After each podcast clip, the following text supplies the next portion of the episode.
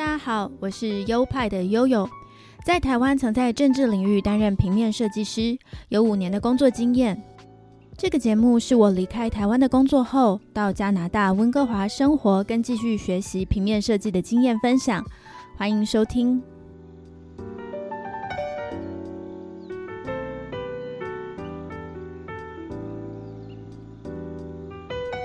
Hello，大家好，欢迎来到优派 Podcast EP 五十八，我是优派的悠悠。大家好，我是优派的 Leo。好，哇，夏天来了，我真的很爱夏天呢，因为除了是我们前几集介绍的毕业季，然后也是暑假了，这个季节可以说是一个阶段的结束，然后一个新的阶段的开始。另一个我喜欢夏天的原因，因为夏天也是一个充满活力的季节，尤其是 NBA 篮球赛会打到季后。我个人虽然不是打篮球的人，但是偶尔还是会关注一下 NBA，尤其我非常享受观看比赛的气氛。运动赛事呢，在温哥华非常的兴盛，不只是篮球，加拿大人还很爱看足球跟曲棍球。在 NBA 里，呃，我记得加拿大有自己的一个队伍，对不对？没有错，在多伦多有一个暴龙队，然后其实早期的时候，温哥华还有一支灰熊队的。我还印象中那时候会在市中心的时候还有专门的比赛。当然那时候我年纪比较小，也没有说特特别的热情，所以我没有去看。但是经过球场的时候，也能感受到大家对篮球这个比赛的热情。原来以前还有一个队叫灰熊队，那它是什么时候消失的？你知道吗？这里就问对人了。这个大概是在两千年左右的时候呢，因为那时候的灰熊的入场率比较低，然后呢，那个老板的话觉得这盆生意没有很好的，不是一盘很好的生意，然后再加上那时候的加拿大这个钱比较弱，所以呢，老板觉得这不是一个很好的商机，所以就把它卖掉给美国的财团，所以也就是从此的话呢，在温哥华就没有了灰熊队这一个队伍。但其实问题也不大，因为这队当时候的表现也没有非常的好，所以我想对于温哥华来说，可能只是少了一个平时可以去看节目的一个好去好去向吧。OK OK，那说到其他球类，像是足球的话，温哥华和多伦多呢，上周四就争取到成为二零二六年 FIFA 国际足球联赛的主办地点之一。这次的主办地点呢，是最大规模的哦，横跨了美国、加拿大、墨西哥等十六个城市，所以加拿大人拿到主办地非常的欣喜，因为这是一个城市行销和经济成长的大好时机。这个足球联赛呢，就是每四年一次。那我在温哥华就遇到了三次，分别是二零一零年那一年，我在这里待了一整年，啊、然后呢是二零一八年那一年，我有几个月来到温哥华来拜访我的父母，因为他们那时候住在这边。还有今年，今年也是足球联赛年。呃，虽然我也不踢足球，是个外行人，可是我想到我当时二零一零年在这里的时候，跟语言学校的人一起凑热闹，一起在那边帮队伍加油，就觉得哇，那是一个很令人兴奋的盛事。而且世界杯就是可以看到全球帅哥的时候，我记得呃上一次的世界杯那个德国足球队真的是风靡全球，因为他们每个站出来都像模特儿，大家就觉得哇很帅这样子。那说到曲棍球呢，呃，曲棍球或者是他们这里称冰球，结冰的冰，可以说是加拿大的国球哦。因为冰球在加拿大有很长的历史，也是跟它的殖民历史有关，是英国人带过来的一种球类。加上加拿大的气候刚好又可以符合打冰球的这个环境，所以他们的冰球这个运动是很发达的。常常可以在路上看到很多路人会在路上穿着冰球队的队衣。对，没有错。其实我曾经也那时候机缘巧合，我也买过一件那个冰球队的球衣。我那时候我完全都不知道那件球衣的那个上面的号码跟球员对应的是谁，我完全没有头绪。后来我还是要在从网上我才找到，哎，原来那个人就是我衣服上面的那个人。我对球呃冰球的那个理解的话没有说很透彻，但是我有一次偶然的机会，我是能去那个冰球场那边去看比赛的。然后给我的感觉，虽然我没有看完整场啦，但给我的感觉的话是气氛是非常的好，大家都是很热情。毕竟就是可能觉得加拿大有没有打得很好嘛？可能就是看一场少一场的感觉。所以大家的话都是非常努力去支持自己的队伍。而且我个人感觉的话，加拿大不像美国那样子有那么多的选择，然后打球呃的实力也是相对我来说应该是弱一点的。冰球是加拿大国球，居然它的实力还是比美国还要弱。我虽然没有 follow，但是以我的过去的了解的话，温哥华好像是有赢过比赛，但是主要还是美国更加的强，因为美国的队伍很多，而且虽然是加拿大的国球，但其实美国也不是不重视这一项运动项目，所以不能说因为加拿大是国球，所以就一定是厉害，因为要看对手嘛。那刚刚好对手是美国，所以也就没办法的事情。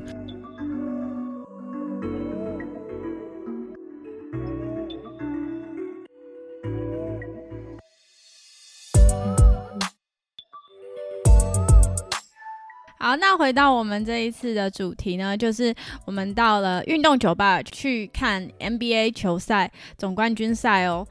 会有这个想法呢，一开始是因为 Leo 很热爱篮球，他学生时期也打了很多篮球，NBA 球赛也是他固定会收看的。既然他常常都在收看球赛，所以呢，我就提议说，啊，要不然总冠军赛的时候，我们可以到运动酒吧去看，因为去感染一下那样的气氛，一定会觉得好像更好看这样子。我个人是没有在运动酒吧看过球赛，但是曾经有跟好朋友一起看球赛的经验，觉得哇，那蛮不错的。所以看到电影里面有这样到运动酒吧看球赛的场景，就很想哪天也试试。所以我就跟 Leo 做了这样的提议。于是，在勇士队对抗塞尔提克队那场总决赛呢，我们就一起到了一间运动酒吧去观看，然后顺便在那边喝点东西啊，吃点东西。Leo 找到了这间运动酒吧呢，是相当有特色的。它在温哥华也有许多家分店，它的名称叫做 Wings，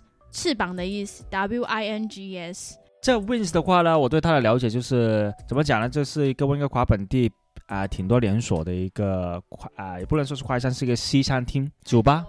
餐酒馆，对，运动餐酒馆。然后它的主打呢是它的鸡翅，也就是说你来这里的话，你可以什么都不点，但是鸡翅是一定要的，因为它很有很多选择。它还通过那么多年下来，他还会把它细分到呃，比如说多汁的啊。辣的啊，还是干的？所以也就是说，啊，我只试过里面的其中可能十种八种的味道，我还没有完全的探索。但我能感觉到，如果在这边如果说想吃鸡翅的话，我会想到这家店。然后这里还有一个特色的话，就是它周末礼拜天的时候，它会有一些特价，鸡翅的特价还便宜蛮多的，比平时的对比。那以前读书年轻的时候，那钱包没有很厚嘛，那么那那时候就会跟同学打完篮球啊，然后就会来到呃其中一个 Wins 的一个店，然后去吃那个礼拜天的便宜鸡翅啊，很开心，因为那时候的话也压力没有很大嘛，因为一般就是打读完书、打完球，然后就去放松一下这样子，所以是一个呃非常不错的一个回忆。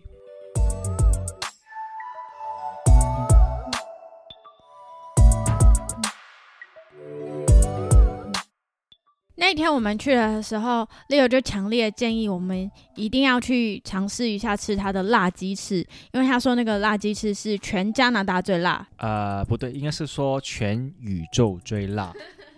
全宇宙最辣。真的很夸张，因为在吃之前呢，我们还必须先签切结书。我们两个人一人就签了一张。Leo 他是有吃这个鸡翅的经验的，他说他学生时代呢，就跟一群四川的同学的朋友一起去试过这个辣鸡翅店。对，没有错，谢谢。呃，你把我这个过去呃。分享给大家，呃，关于这个鸡翅，虽然对，因为是我第二次吃，所以在我签那个生死状的时候，其实我是毫不犹豫的。我觉得这没有什么，就是一张我曾经签过的纸而已。但直到呃，真的是去吃的那一下，才发现原来原来人是这么的渺小。有时候我们很多事情都不由得去感叹，特别在那时候。呃，刚吃下第一口的时候，我觉得没差，还可以继续吃，那我就继续吃嘛，对不对？反正人生走一回，对吗？那辣也是一个甜酸苦辣冰，对吧？那也是其中一个味觉上面的一个刺激嘛。那我就尝试，那吃完一口，在第二口的时候，我真的觉得那一下我不知道不知道该怎么办，所以嗯，也也感谢你那时候你会帮我点了那个牛奶。对，因为这间店除了提供辣鸡翅以外，也提供了另外一个他们叫做解药的东西。那解药的成分其实就是牛奶、糖跟薄荷，可能就是这样的一些成分加在一起，其实真的很解辣，那个真的是很有帮助。那我刚吃下去的第一口，我知道它很辣，因为我一开始有先用薯条去沾它外面的酱，然后吃一口我就觉得哇，真的是。哇，有点受不了了，光光是外面的酱汁就已经可以辣到这种程度了，所以我很小心的去咬了那个鸡翅的第一口。一开始辣感还没有上来，但是就有一点点苦苦的味道，它可能是辣椒本身的那个苦味吧，辣椒可能本身的植物的味道。然后后来开始几秒钟过后，那个辣觉全部上来，然后就会觉得哇，那个舌头跟整个头啊、脸啊，好像就是很热发烫，好像被灼烧一样。然后最后就是一直就是那种舌头很痛的感觉，所以我最后就一直在含冰块，还有喝那个我们点的解药。Leo 他吃第一口的时候，可能那个辣感还没上来吧，他就觉得不够，就来吃第二口，所以他等于是吃了两口。我咬一口的时候，我就是在那里挣扎了两分钟，Leo 就是咬了两口，所以他挣扎了四分多钟。然后途中呢，也把我的饮料都喝完了，他就一直在那里受不了，受不了。后来我们又再多点了一杯解药，而且我就我就看他这样受不了，我就赶快跟那个吧台讲说，哎。Can Can I have one more？然后他们就说 OK OK OK，他们也知道那个情况很紧急，所以他们就赶快帮我们，即使他们很忙，还是赶快再帮我们做了一杯，就觉得那间店也真的是很贴心、很可爱。而且那那时候是因为那个鸡翅的太恐怖了，辣的，所以其实同时那个比赛其实进行的最刺激的，因为的时候嘛，因为那时候是被勇士队反超了十几分。打了一个很大的一个大比分的一个反差的一个环节啊，所以其实怎么讲呢？所以还真的是还蛮蛮有意思的，就在那个最该看的时候，反而用来吃鸡翅，还用把自己弄得那么的不堪。如果要分享的话，我觉得比我第一次的话，其实还诶更加的得体。至少我翻看我们拍的录像的时候，会觉得比以前的话，真的以前可能真的是哭到啊，眼泪都全部露出来，然后还面目全非了。以前的话，差不多就是这间店，就像刚才 Leo 说的，我们在吃辣鸡翅的时候。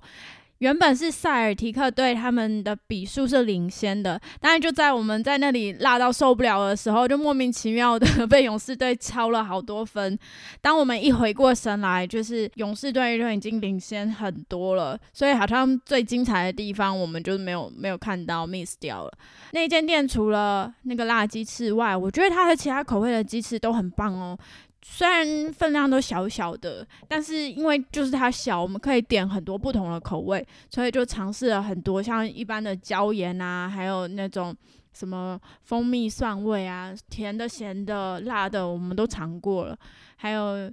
呃，点了薯条、饮料等等，其实食物都还算不错。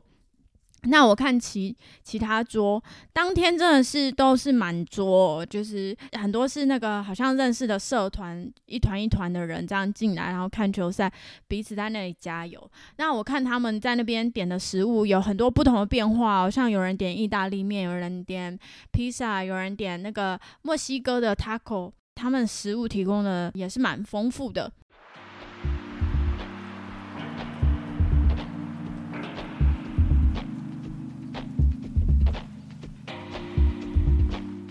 我觉得真的是去对了，因为真的在那个运动酒吧，然后大家一起观看比赛，会觉得很热闹，而且觉得更好看了。我们因为在呃 Richmond 的分店嘛，Richmond 是最多华人的地方，所以呃在比赛的时候，几乎是整家店都是好像是被华人包下了一样，都是华人的顾客居多。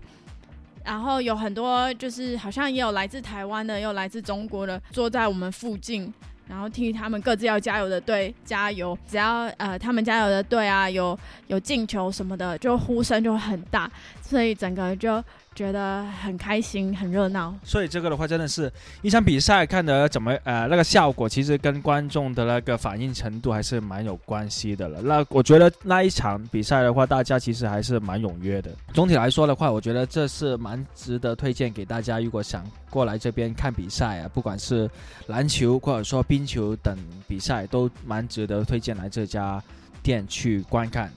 尤其是如果刚好是礼拜天有的比赛，那我更加的推荐了，因为它的价格的话，确实大概减了百分之五十这样子，半价这样子。呃，然后这边的氛围也是很很好。那